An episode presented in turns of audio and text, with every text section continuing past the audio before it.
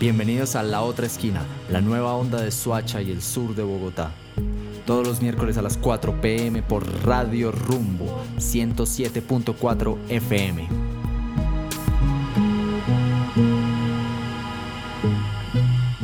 Queridos amigos, queridas amigas, ¿cómo están? Bienvenidos a La Otra Esquina Radio, el lugar donde cada semana encontramos nuestro sur.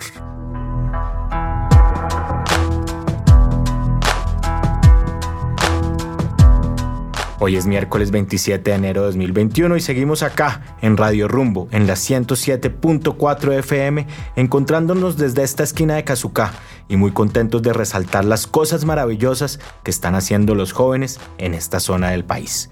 Hoy, la voz de Aguante la Paz Podcast, Valeria Mejía, nos estará acompañando en reemplazo de nuestra querida Karen, que está en su casa convaleciente por causa de este COVID que no se quiere ir y que parece haber llegado para quedarse. Pronta recuperación, Karen. Ojalá nos estés escuchando y bienvenida, Vale, a la cabina. Hola Andrés, hola Cris. Para mí es un honor estar en esta mesa de trabajo, compartiendo no solo con ustedes, sino con todos nuestros oyentes a quienes de paso les mando un saludo muy especial. También a Karen, por supuesto, que se recupere pronto. Pero bueno, definitivamente el COVID no es el único virus del que deberíamos preocuparnos. En lo que va desde 2021 se han registrado ya 18 feminicidios según fuentes oficiales, muchas de ellas menores de edad, muchos casos por violencia doméstica, sin mencionar muchos otros datos terribles porque este parece un asunto sacado de una película de terror. Por eso en el programa de hoy vamos a hablar de género a través del podcast, porque la cuestión del género inquieta a muchas mujeres que han encontrado precisamente en formatos como el podcast la manera de expresarse y de combatir problemáticas como esta. Además, hay un meme por ahí circulando que dice que hacer un podcast hoy es como el equivalente a hacer una banda de rock en los noventas. ¿Lo has visto, Chris? Hola, Dale, ¿qué tal? Eh, así es, lo, he, lo han rotado mucho por ahí en redes. O bueno, uno que anda en la movida de la radio normalmente le llegan este tipo de memes. Sino que ustedes en los 90 tenían tres años, entonces no creo que tuvieran banda de rock, pero pues hoy sí tienen podcast. Pero los disfrutamos, los disfrutamos en los 2000 el espíritu del rock de, de los 90. Y, pero bueno, la verdad es que el podcast ha, venido, ha tenido un impacto enorme en el mundo por su capacidad de llegar a audiencias más grandes, gracias a muchas de sus virtudes. Entre esas cabe destacar, si no la más importante, su carácter portátil, que le, le, permite a las personas escucharlo donde quieran, en cualquier momento y cuantas veces se les antoje. Y es así, entre otras cosas, como se ha convertido el podcast también en un género periodístico. Esto lo veremos hoy también, pues tenemos invitados como los de siempre, a los que estamos acostumbrados, simplemente únicos. Pero antes de irnos con ellos, ayuden por favor Ivancho a ponerle ambiente a este programa con un viejo vinilo del año 1982, el Cheo Feliciano, con esto que se llama Periódico de Siempre, aquí en la 107.4 FM, Rayo Rumbo. Periódico de Siempre.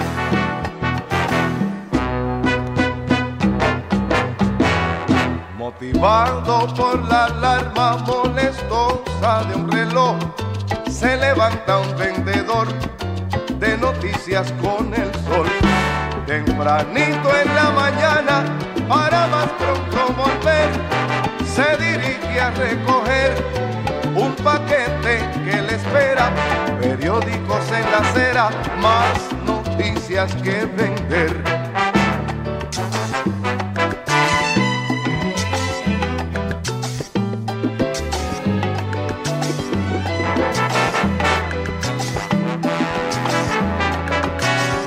Días les saludan los que van para el trabajo.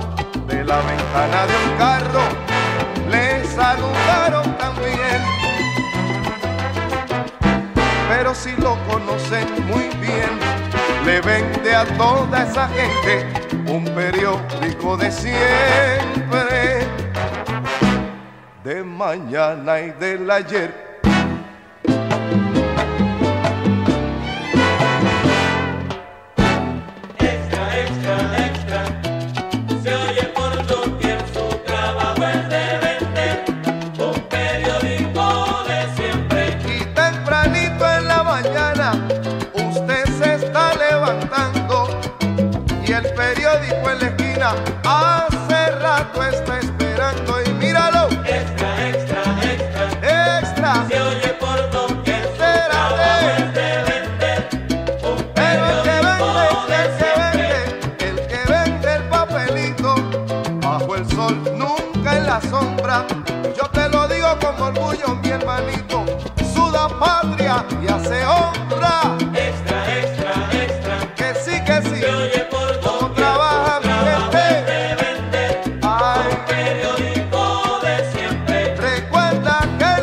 de.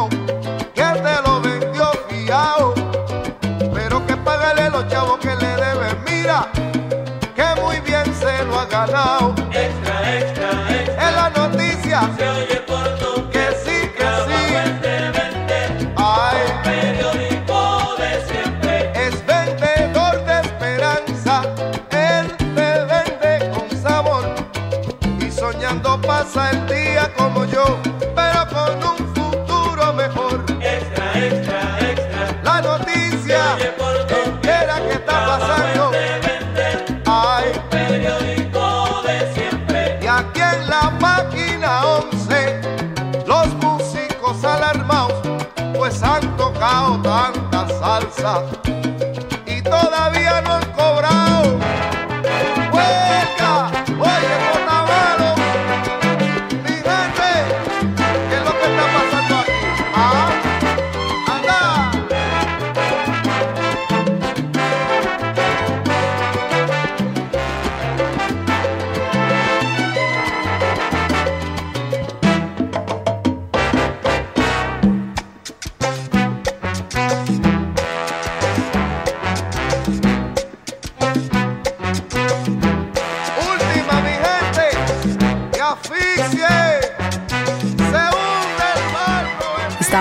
escuchando Periódico de Siempre de Cheo Feliciano, hablando de una imagen que ya no se ve tanto porque la virtualidad ha acabado un poco con el periódico en físico, pero bueno, Creo que soy el único acá que todavía lee el periódico en físico. Ustedes lo ¿lo leen. lees todos los días en físico? Todos los días no, pero el fin de semana sí. Bueno, pues sí, yo sí siento que es una imagen cada vez menos común.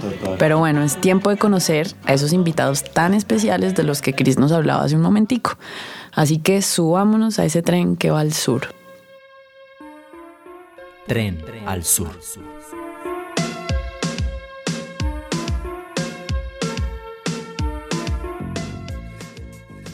Hoy nos acompaña un proyecto que inicia con el liderazgo de una joven bogotana que desde hace cinco años se vinculó con el municipio de Soacha. No es el primer caso y es que muchos de los que no han vivido o caminado este territorio se enganchan de alguna manera cuando empiezan a visitarlo y a conocer a su gente, su historia, sus luchas y un largo etcétera de razones que terminan desembocando en una relación más real y mucho más auténtica con el municipio. De esas historias hay muchas, pero hoy estoy hablando de Lorena Gutiérrez, comunicadora social y periodista de la Uniminuto de Suacha. Ella tiene 22 años y es quien lidera el podcast llamado Suacha, Lucha Femenina y Popular. En este trabajo Lorena, junto con sus colegas Clemencia López, Soraya Garzón, Nubia Medina y Vanessa Muñoz, relatan la lucha que llevan las mujeres activistas de Suacha y su trabajo en la construcción de bases para la participación política y social de la mujer en este municipio. pues sí, es todo un privilegio estar en radio, estar eh, en este medio que llega creo que a todos los rincones y que permite también visibilizar eh, estos temas que muchas veces no son tan tan tocados un poco dentro de la esfera pública. Entonces, muchísimas gracias por la Claro que sí. invitación. Claro que sí, Lorena. Muchas gracias a ti por estar aquí nos- con nosotros en la otra esquina. Y bueno, mira, el mundo viene poniéndole el ojo a la movida feminista que bien sabemos no es un tema nuevo en el libro de la historia, claro está. En los últimos años ha tomado cada vez más fuerza en todo lado, desde el movimiento ciudadano, pero también desde el fútbol, el arte, las redes sociales, etcétera. Sin embargo, hoy vienes tú y nos traes este podcast y me surge la curiosidad, pues yo creo que todos queremos saber cómo suma el podcast como formato periodístico al movimiento feminista y a la movida social en general. Bueno, eh, este podcast básicamente nació de un interés particular mío, eh, pues porque siempre estuve como ligada a todos los temas del feminismo, a todos los temas del enfoque de género. Desde muy pequeña me había interesado eh, todo lo que lo que tenía que ver con defender los derechos de la mujer, con defender los derechos eh, de nuestras pares. Entonces, eh, en ese proceso, pues decidí hacer mi tesis de grado enfocada en, en todo lo que tiene que ver con esta lucha de estas mujeres eh, que llevan más de 15 años tratando de implementar una política pública de mujer y género en el municipio de Soacha, que llevan muchos años tratando de levantar sus voces y tener espacios de participación política en el territorio.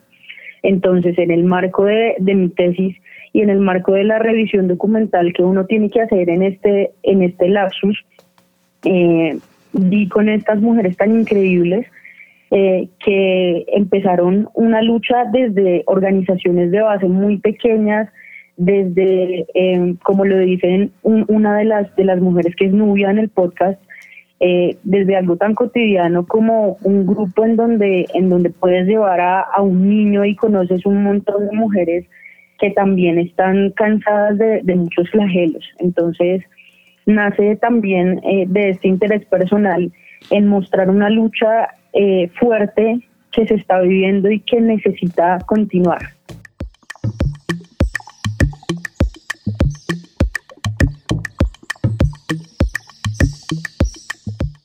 Lorena, yo soy feliz de que tú hayas llegado al municipio de Soacha y de que de cierta manera Soacha te haya adoptado y que tú vengas con esta lucha y a, promover toda esta movida feminista. Nos vienes contando que has trabajado con estas mujeres, Clemencia López, Soraya Garzón, Nubia Medina, Vanessa Muñoz, que yo siento son activistas de la calle, de los derechos de las mujeres, pero también siento que esta pandemia nos ha frenado muchas cosas, no nos permite salir, de cierta manera frenó la, protesta.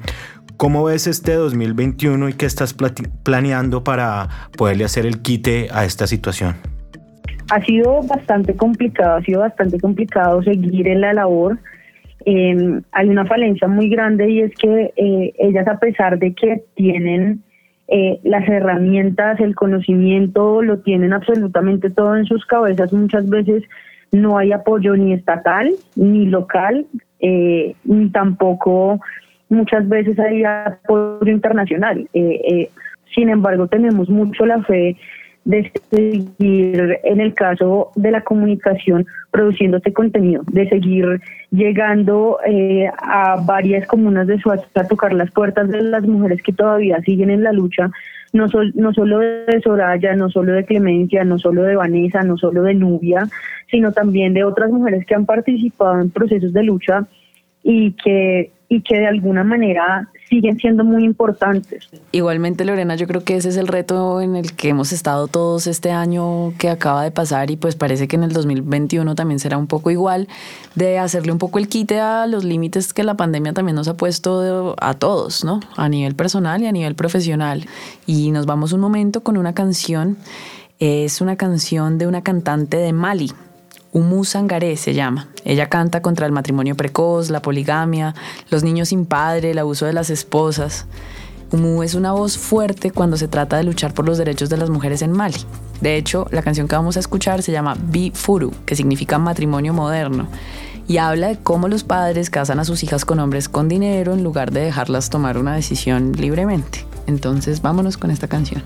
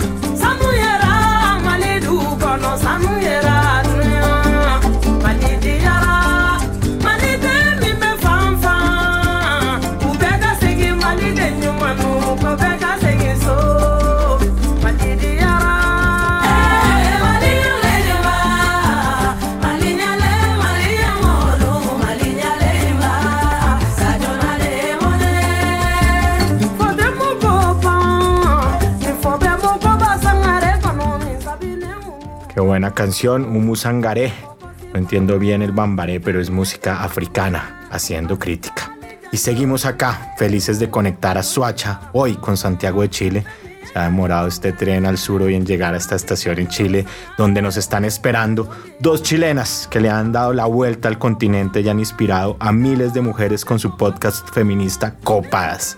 Ellas son Camila Magnet y Lila Osorio, quienes junto a sus dos compañeras de vida y de podcast, Toña González y Camila Monsalva, crearon este podcast de entrevistas e historias en 2018, que además es uno de los más escuchados en Chile en Spotify.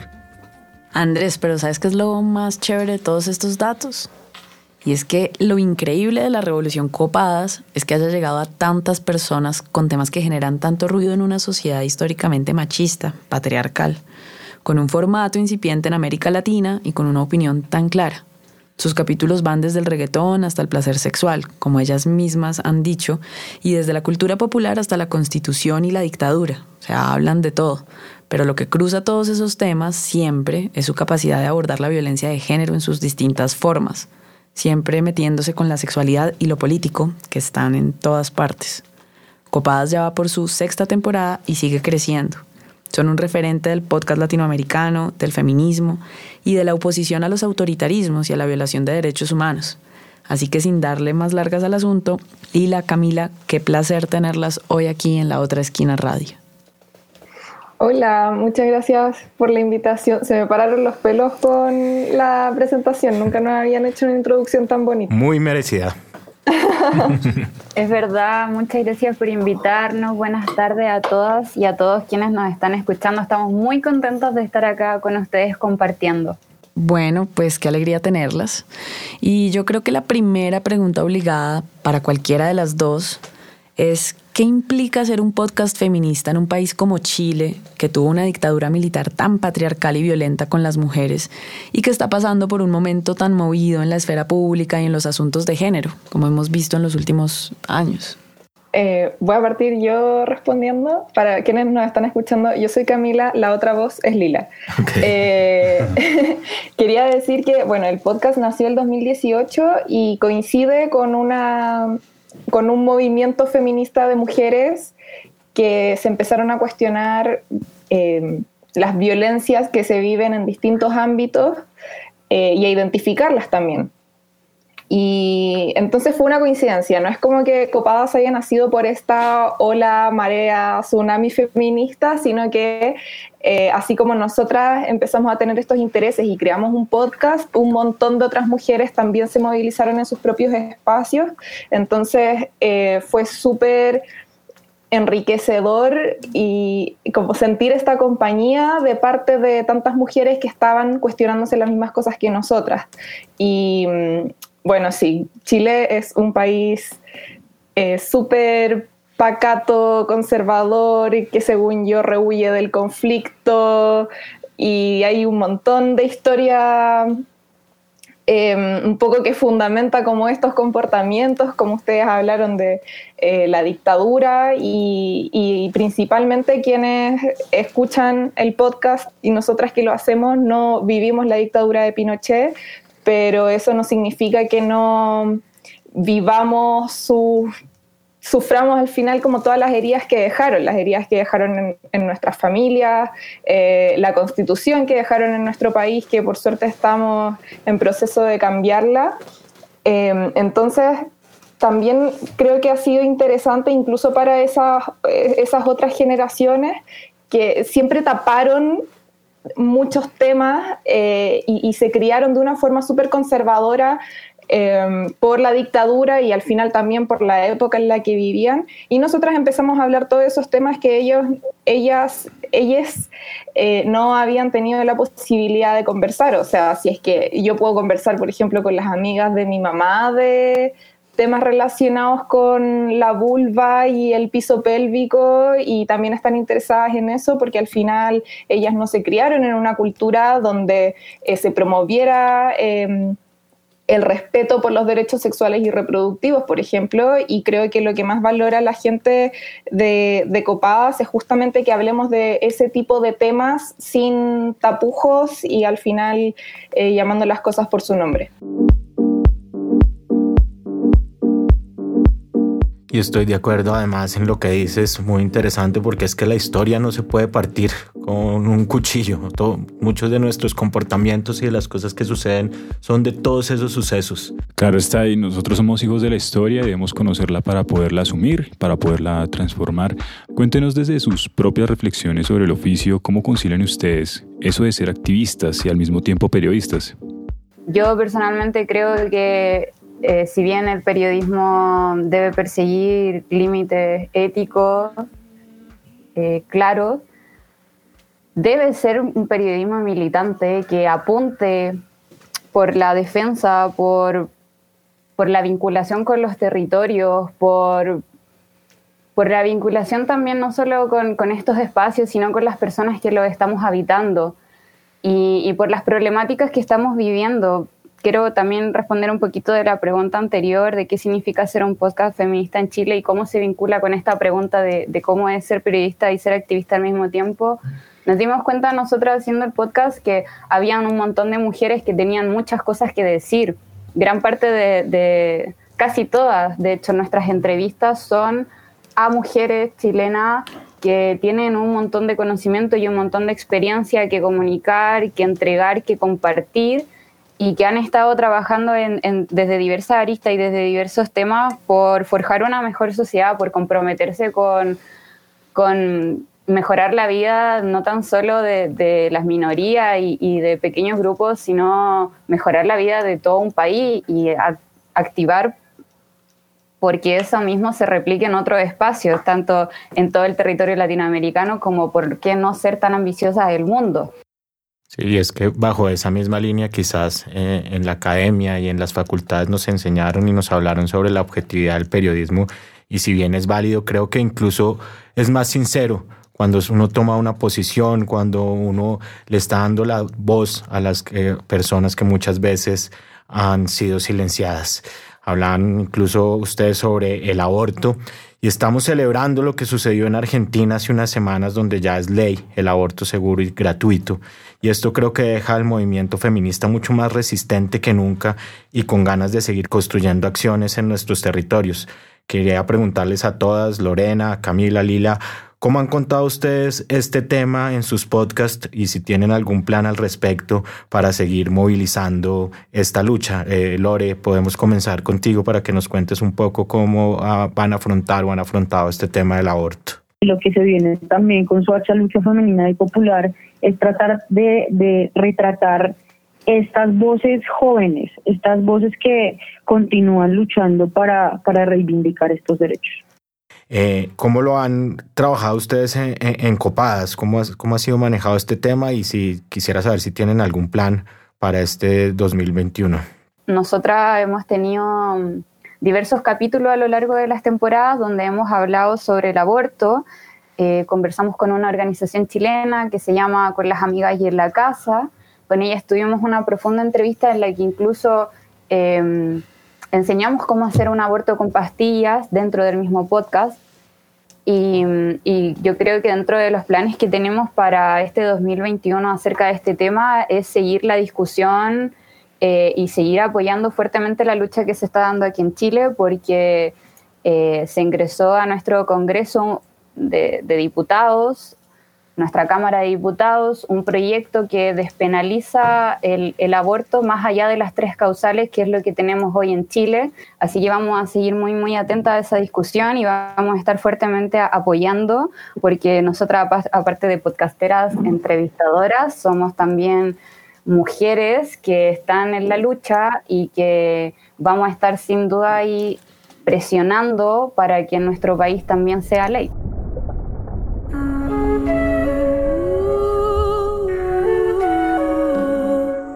Un abrazo fraterno y muchas gracias por habernos acompañado hoy en la otra esquina radio. Muchas gracias por la invitación. Ha sido un placer estar con ustedes y poder conversar de todas estas problemáticas que estamos asumiendo como región. Y muy bacán que se estén haciendo tantas cosas y que hayan tantas mujeres en diversos espacios eh, las mujeres tenemos que llenar todo, todos los espacios, es, la única forma en la que las sociedades van a cambiar. Así que estoy tremendamente agradecida de que nos hayan invitado.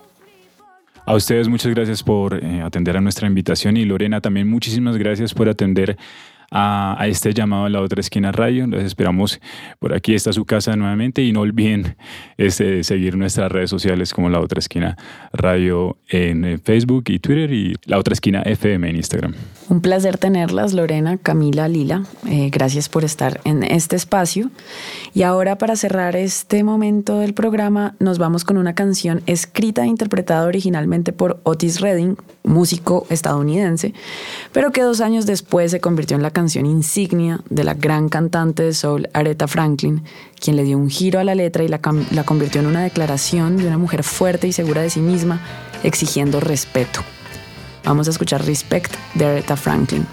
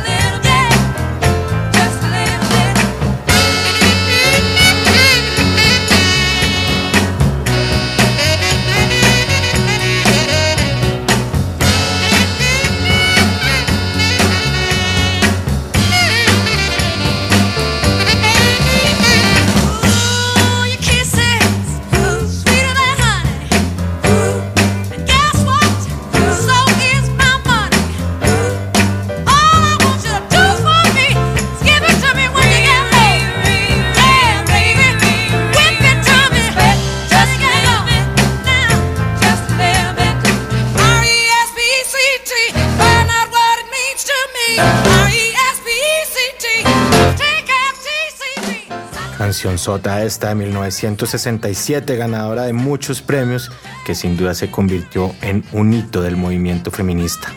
Bueno, y con esta canción nos vamos de bote por esquinas de Suacha y el sur de Bogotá. Tres esquinas. Uno, dos, tres.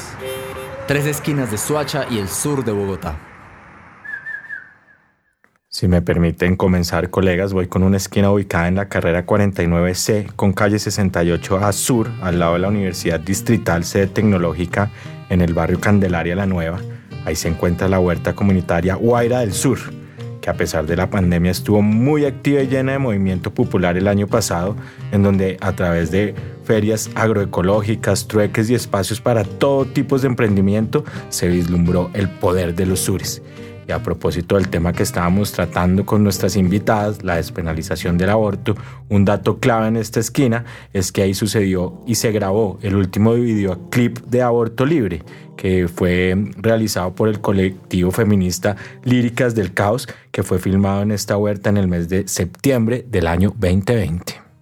Una esquina por la que una gran mayoría de Suachunos parcha es la de la carrera cuarta B con diagonal novena y es la de la esquina del paradero de buses Funza Mosquera. En diagonal a este encontramos la Universidad Minuto de Dios de Suacha. Esta esquina es un punto de encuentro estratégico para muchos universitarios, trabajadores del gremio de transportes del municipio y de muchos ciudadanos que viven por esta zona de la Comuna 2 de la ciudad. Mi esquina se encuentra ubicada en el costado suroriental de la sabana de Bogotá, más exactamente sobre el kilómetro cero vía Villavicencio. Hoy les traigo el Agroparque Los Soches, que pertenece a la localidad de Usme, cuyo nombre hace alusión al venado de páramo que por años habitó la vereda y que desapareció hace unos 50 años por culpa de la acción humana. Alrededor de este parque encontramos ecosistemas naturales como la quebrada Yomasa, la quebrada del Amoladero, los cerros orientales y la cuchilla El Gavilán. Bueno, y continuamos acá en la otra esquina radio, hablando de podcast, de periodismo, de feminismo. Tenemos un invitado muy especial, pero antes vamos a oír esta canción de uno de los principales exponentes del grunge. Esto es Here Comes Your Man de Pixies.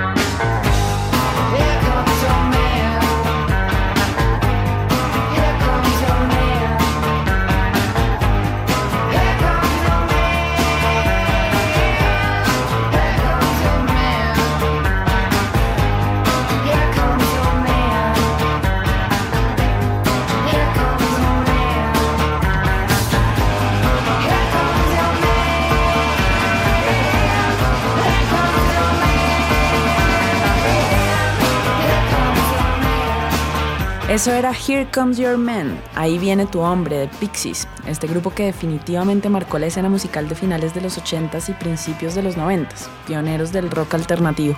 Y bueno, quizá ayudaron a que los 90s no fueran tan aburridos. Pues bueno, seguimos en la otra esquina radio, en la 107.4 FM. ¿Y quién es nuestro hombre de hoy, Chris? El invitado de hoy es un artista de la Universidad Nacional, pero más periodista que cualquiera de nosotros acá, que se hizo popular por resaltar los elementos más populares de la cultura colombiana en el programa Los Puros Criollos que supongo que la mayoría conoce aquí. Su popularidad aumentó sin dudas por un tema, el que debe estar muy aburrido a hablar cuando lo censuraron por oponerse a la ley Mintic que amenaza los recursos y la independencia de la televisión pública. Nuestro invitado además es el director y presentador del programa Puntos Capitales, ha publicado libros, ha ganado muchos premios de periodismo es melómano, DJ, hasta lo que recuerdo volante contención o volante armado, ahorita le preguntamos, y hoy hace parte del equipo de Presunto Podcast, que él también ayuda a crear, eh, es además hincha del mejor equipo del mundo y a pesar de que no llegó al partido que jugamos con Omar Pérez en diciembre, esa es la razón principal por qué lo invitamos hoy a la otra esquina radio, donde cada semana encontramos nuestro sur. Santiago, un placer tenerte por acá. Santiago Rivas, ¿cómo va la pandemia? ¿Cómo va la vida, Santi? Muy bien, muchísimas gracias por invitarme. Pero yo difiero, los 90 no fueron una década tan aburrida. Es decir, para venir de, de semejante golpe tan bravo de eh, Reagan, la Thatcher, ya antes teníamos música, carajo, antes teníamos, no, antes teníamos una vida. Y además vimos jugar al Tren Valencia, entonces no. eso ayudó a que no fuera tan aburrida, pero musicalmente, ¿cuál prefieres, los 80s o los 90 Los 90, pero es que yo soy, yo soy un adolescente de los 90, igual. Sí, igualmente, igualmente ni 80s ni 90s. más bien 60, 70. pero bueno, hola Santiago. A mí me gusta todo, pero todo salvo el tropipop. Hola. Hola, yo soy Valeria Mejía y estoy acá en reemplazo de Karen que está en su casa con COVID. Pero bueno, eh, te damos la bienvenida al programa. Hemos estado hablando de podcast y de género con unas invitadas increíbles que nos acompañaron desde Suacha y desde Santiago de Chile. Y pues bueno, como para empezar, te queríamos preguntar, tú que te mueves en este medio y lo has podido explorar desde diferentes orillas, ¿crees que hoy en día el podcast ha alcanzado un poder de incidencia tal como para que el Estado, las entidades reaccionen ante una denuncia? Es decir, ¿crees que el podcast tiene la fuerza suficiente y el alcance para movilizar como para generar un verdadero debate en la sociedad? Eh, creo que esas son dos preguntas distintas. Creo que sí tiene como generar un debate en la sociedad, es decir, yo creo que el podcast tiene poder, pero no creo que tenga timing. Es decir, el timing del podcast es distinto. Incluso para quienes oímos podcast todos los días de manera, mm, o sea, incluso para quienes oímos noticias en podcast, eh, las primicias no vienen en podcast, las primicias están en las redes. Pero en ese sentido, las redes deberían hacer parte del servicio periodístico que aparece en, eh, en los podcasts. Eh, creo que sí, creo que el podcast tiene todo el poder, creo que va a tender a crecer y creo que va a tender a, a cernirse. Es decir, eh, durante la pandemia, durante el primer año de la pandemia, eh, aparecieron pues, pues, un, montón de podcasts de mucha gente que estaba aburrida, que tiene cosas muy interesantes de qué hablar, pero que tiene una vida más allá de la pandemia, más allá del podcast y que seguramente va a soltar su proyecto que van a ser proyectos de una, de una sola temporada y ahí empieza a jugar un poco una selección natural de, del... Eh, eh, empieza a jugar, eh, sí, la selección natural del, del medio de los podcasts, que es que cuántos van a cuántos van a quedar. Y creo que parte de lo que va a determinar eso es que los medios, bueno, al menos eso creo yo, porque me está pasando a mí, pero no sé si, si vaya a tender a crecer en otros lados, pero los medios van a empezar a, a buscar hacer un podcast cada uno al menos, que me parece que ya están tarde para eso. Yo ahorita entré Puntos Capitales y se acabó, pero yo voy a seguir los lunes eh, con un programa en Canal Capital y voy a estar al frente de la creación del proyecto de contenido digital y podcast de, de Capital. Entonces, eh, entiendo que, que, que está generando un impacto y una notoriedad y un peso específico el podcast como medio, creo que tiene el poder para generar grandes debates, ¿no? Que es lo que pasa en Estados Unidos, la radio pública funciona, yo creo que en un 50% ahora por podcast y genera los debates que genera y trae a colación las discusiones, las discusiones que trae y revela noticias, por supuesto, pero no tiene timing para hacer chivas, es a lo que voy. Total, y en 2020 eh, el podcast, como dice Santiago, eso se, se disparó, se puso de moda.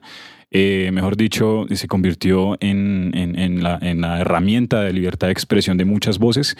Eh, sin embargo, eh, a mí me gustaría charlarte algo, pues una curiosidad que me da y es que a, la gente le gusta escucharlo, a la gente le gusta producir, le gustaría producirlo, a mucha gente.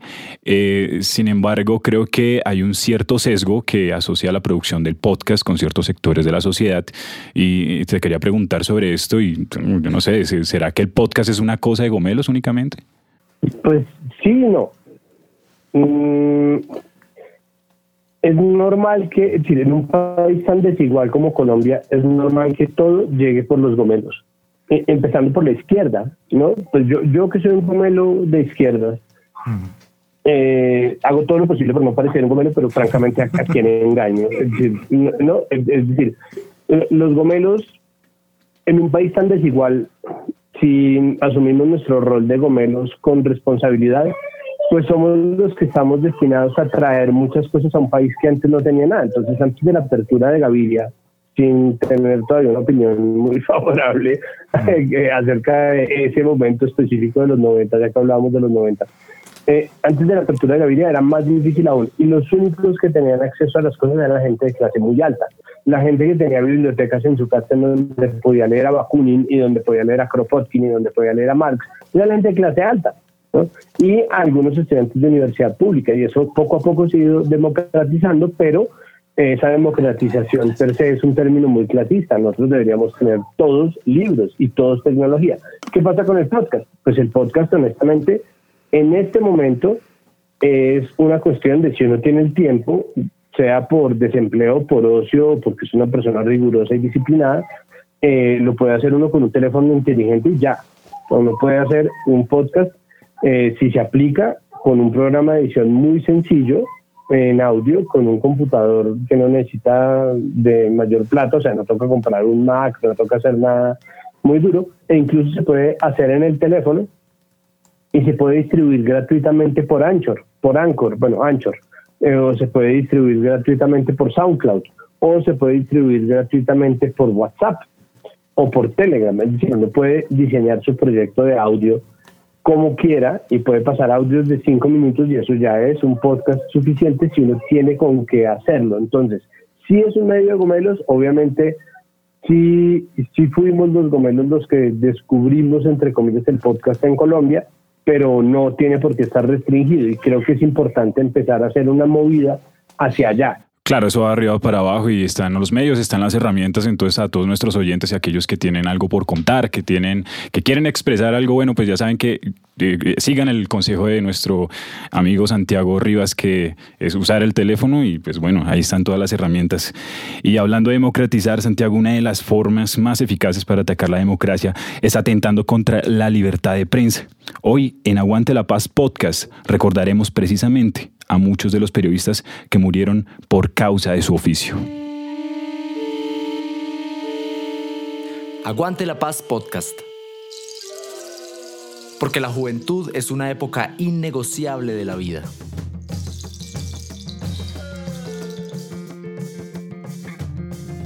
Santiago, en esta sección del programa siempre producimos un podcast en el que investigamos sobre algún suceso del conflicto armado colombiano, hacemos memoria, pero sobre todo la premisa es resaltar a aquellos que están trabajando por la reparación, la no repetición y la reconciliación de ese suceso trágico. Queremos invitarte a oír este podcast con la voz acá de la colega que hoy tenemos en la cabina, Valeria Mejía, y de otras voces que seguro te serán conocidas. Pero, pero quiero decir que la independencia tiene un valor. Independencia de tipos independientes que denuncian a los militares por violar derechos humanos, eso es terrible. Si uno nomás se burla de ellos con el llevando central y así nomás llaman a decir, oiga, vale, sabe, no sé qué, o, o, o, la gente decente que ahora trasladó sus oficinas a la picota mandan cada rato. Cada rato van a decir que si es que, veo, no te sabes otro nombre o qué. Jaime Garzón uno de los más grandes humoristas y periodistas que ha tenido el país, dijo estas palabras en una conferencia para la Universidad Autónoma de Occidente dos años antes de su muerte, con el humor de siempre y la capacidad de cartografiar el horror como nadie. Sin embargo, a pesar del hito que marcó su asesinato en la historia de Colombia, Garzón solo es uno de los cientos de periodistas asesinados por su oficio y además uno de los cientos de asesinatos que siguen en la impunidad. De hecho, según datos de la Fundación para la Libertad de Prensa, cada año desde el 2016 se ha duplicado el número de periodistas asesinados en el mundo. El 2019 fue uno de los peores para Colombia. 515 ataques contra periodistas, 137 agresiones físicas, 4 secuestros y 2 homicidios, y pocas condenas. Jonathan Bock, el actual director ejecutivo de la FLIP, es un convencido de que los ataques a periodistas y la falta de medios locales en las zonas rurales recrudecieron la guerra. Si vemos el conflicto armado y todos los actores que participaron tuvieron como eh, estrategia apuntar hacia los periodistas y acabar con muchos de ellos. Han sido asesinados más de 160 periodistas en las últimas cuatro décadas en el país y eso pues en muchos lugares significó matar a la voz más emblemática, a aquella voz que se atrevía a decir precisamente y a informar sobre lo que estaba sucediendo a pesar de que había muchos actores poderosos que no querían que eso se conociera. Entonces ese viaje por esas grietas pues nos muestra cuál fue eh, después de tantos años el impacto que ha dejado y ese, eh, eso representa que esos 10 millones de colombianos pues conocen más información sobre el estado de las calles en Bogotá o sobre lo que sucede en algún lado de Medellín, pero no hay eh, en absoluto información sobre lo que pasa a su alrededor y sobre lo que pasa en su barrio o el bosque que se ha talado o el puente que no se construyó o el alcalde que fue destituido, pero sobre eso no circula información. Entonces es una eh, situación muy eh, de una dimensión muy alta que termina afectando, como digo, en muchos aspectos la vida cotidiana de un individuo, pero también de una comunidad. Sin lugar a dudas, tantos años de conflicto han acostumbrado a la sociedad colombiana a vivir bajo una esfera de control del Estado y de los distintos actores, donde no se ve bien o no se ve con buenos ojos preguntar y cuestionar y tener un pensamiento crítico frente a lo que sucede y frente a las posturas de eh, las distintas autoridades. ¿no? Y creo que en buena parte esto es como si siguiéramos viéndolos como un una especie de realeza que son incuestionables eh, y que por el contrario lo que debe hacer el ciudadano es obedecer y mirar para otro lado. Esto por supuesto es algo cultural y es un arraigo que viene, como digo, de tantos años de violencia. Sin lugar a dudas, el acceso a la información es la manera de romper esa barrera y es la manera de poder también tener una mayor libertad que va desembocando en un pensamiento más crítico cada vez. Con esa realidad en mente, en mente y de mente, que por décadas ha dejado a más de 600 municipios del país sin información local y por supuesto sin periodistas o líderes de información, según lo cuenta la Flip en su libro Periodismo Roto, Viaje por las Grietas de la Información. Los periodistas de esta fundación se dieron a la tarea de intentar cambiar las cosas y con un laboratorio de periodismo llamado Consonante, un camioncito que viaja por el país con equipos y profesionales del medio, combaten el silencio, la impunidad y la violencia de la mejor forma, con la voz. Esa voz que la guerra silenció por tanto tiempo. Carolina Arteta, directora pedagógica de la FLIP, es quien lidera este proyecto. Ella ha recorrido Colombia de sur a norte abogando por las palabras, por la libertad de recontar la historia y de escuchar nuevas voces. En Consonante nos dedicamos, como, como lo somos, ¿no? un laboratorio de exploración periodística, a explorar distintas maneras de narrar, a reconocer otras maneras de narrar, eh, a reconocer que en algunos lugares la cultura oral tiene mucho más fuerte, tiene mucha más fuerza que eh, la escritura o la lectura. Eh, y que hay distintas maneras en las que un comunicador puede aprovechar eso para llegarle al público y para hacerse escuchar em, y, para, y para tomar costumbres que son de su audiencia para lograr comunicarles algo que debe ser de su interés y que tal vez ya lo es. Entonces, em, el acceso y la calidad eh, van de la mano y en, y en Colombia a nivel local eh, eso quiere decir reconocer muchísimas maneras de narrar, muchísimas maneras de contar que van mucho más allá de lo que nosotros eh, tal vez desde las ciudades o que los periodistas que hemos trabajado en medios eh, de comunicación tradicionales reconocemos. Em, en mi caso personal eh, ha sido todo un proceso de construcción em, llegar a reconocer afirmaciones tan sencillas como que eh, podemos, por ejemplo, em, utilizar un megáfono para dar las noticias y que tal vez eso tenga mucho más fuerza en un lugar que un periódico impreso. Para Carolina, recontarnos es precisamente desafiar al periodismo cómodo. Ese periodismo que se hace desde los escritorios de las grandes ciudades y que impone su agenda y forma de pensar. De hecho, Yuri Marcela Poloche, gobernadora de la comunidad indígena Escobal en Chaparral, Tolima, y una de las primeras asistentes del diplomado del laboratorio, sí que sabe de cambiar paradigmas. A las pocas semanas del taller ya había inventado un formato de comunicación local que difunde noticias por WhatsApp a varias veredas, resguardos y municipios de la región en una zona tan azotada por la violencia, donde Yuri y quienes se le unieron se han convertido en un faro, en un grito. Eh, ha sido un proyecto muy bonito porque fuimos 30 eh, personas las que estuvimos en el laboratorio y fueron, digamos, como muchas personas de diferentes eh, comunidades. Habían unas en el sector urbano, por ejemplo, yo me desplazo hacia Chaparral cinco horas en carro y es lo que decimos, ¿no? Siempre es complicado eh, tener un medio de comunicación allá.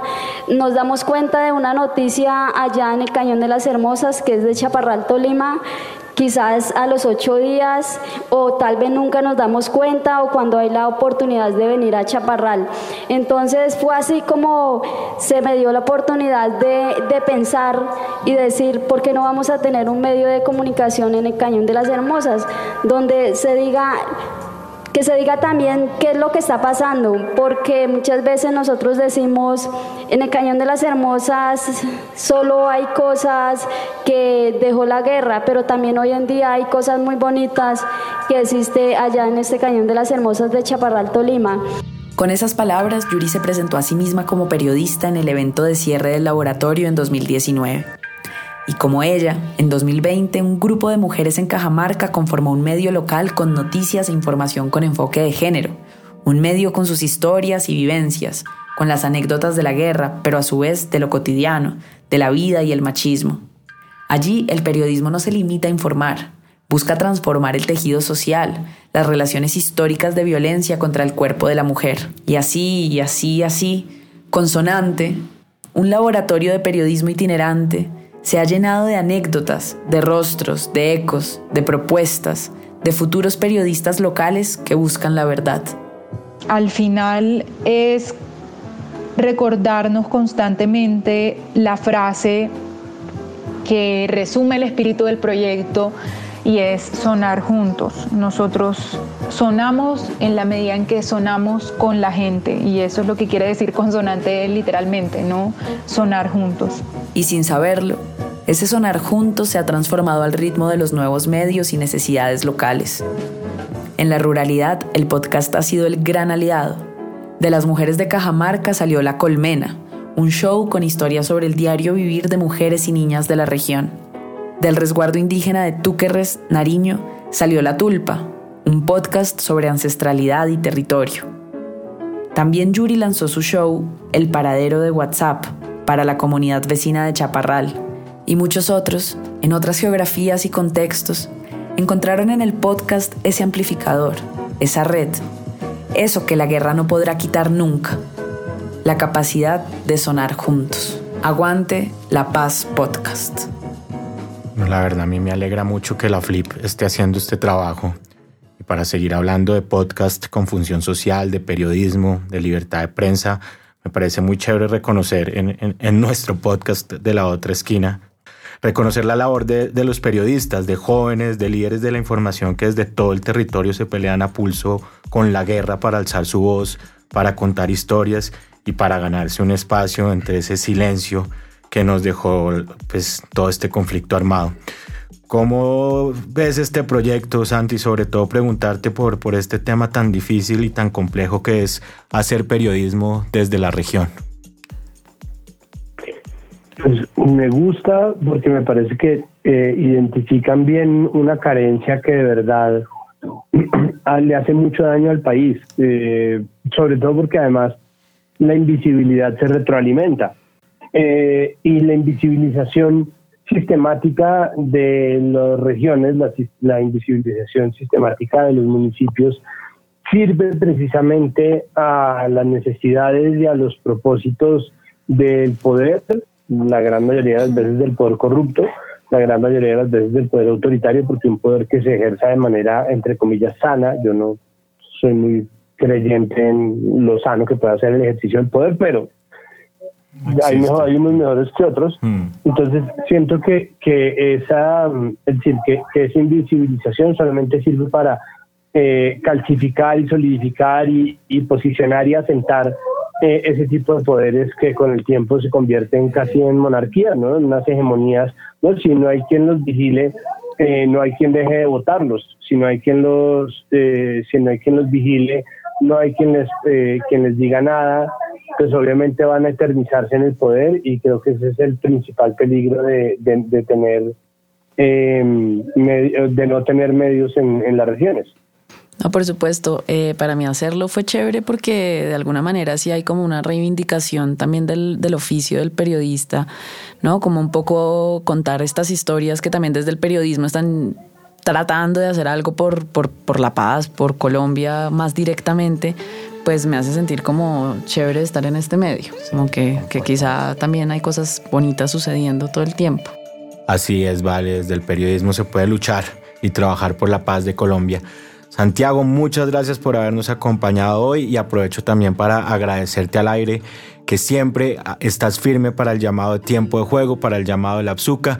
Nos vemos pronto y estaremos muy pendientes de todos tus proyectos en 2021. Con muchísimo gusto y por favor sigan haciendo ese buen trabajo que están haciendo. Yo voy a estar pendiente de ustedes y espero que ustedes estén pendientes de mí. Por favor. Claro que sí, gracias Santiago y a, seguir ejerciendo el periodismo desde el podcast, desde la radio, desde el documental, desde todos los formatos que podamos para seguir levantando la conciencia de este país que es tan necesaria. Así es, Cris. Muchas gracias, Valeria, por habernos acompañado el día de hoy. Pronta recuperación, Karen. Nos vemos la próxima semana acá en La Otra Esquina Radio. Y no olviden seguirnos en nuestras redes sociales como La Otra Esquina FM y La Otra Esquina Radio para que se enteren de nuestros próximos programas y todos nuestros contenidos que estamos subiendo.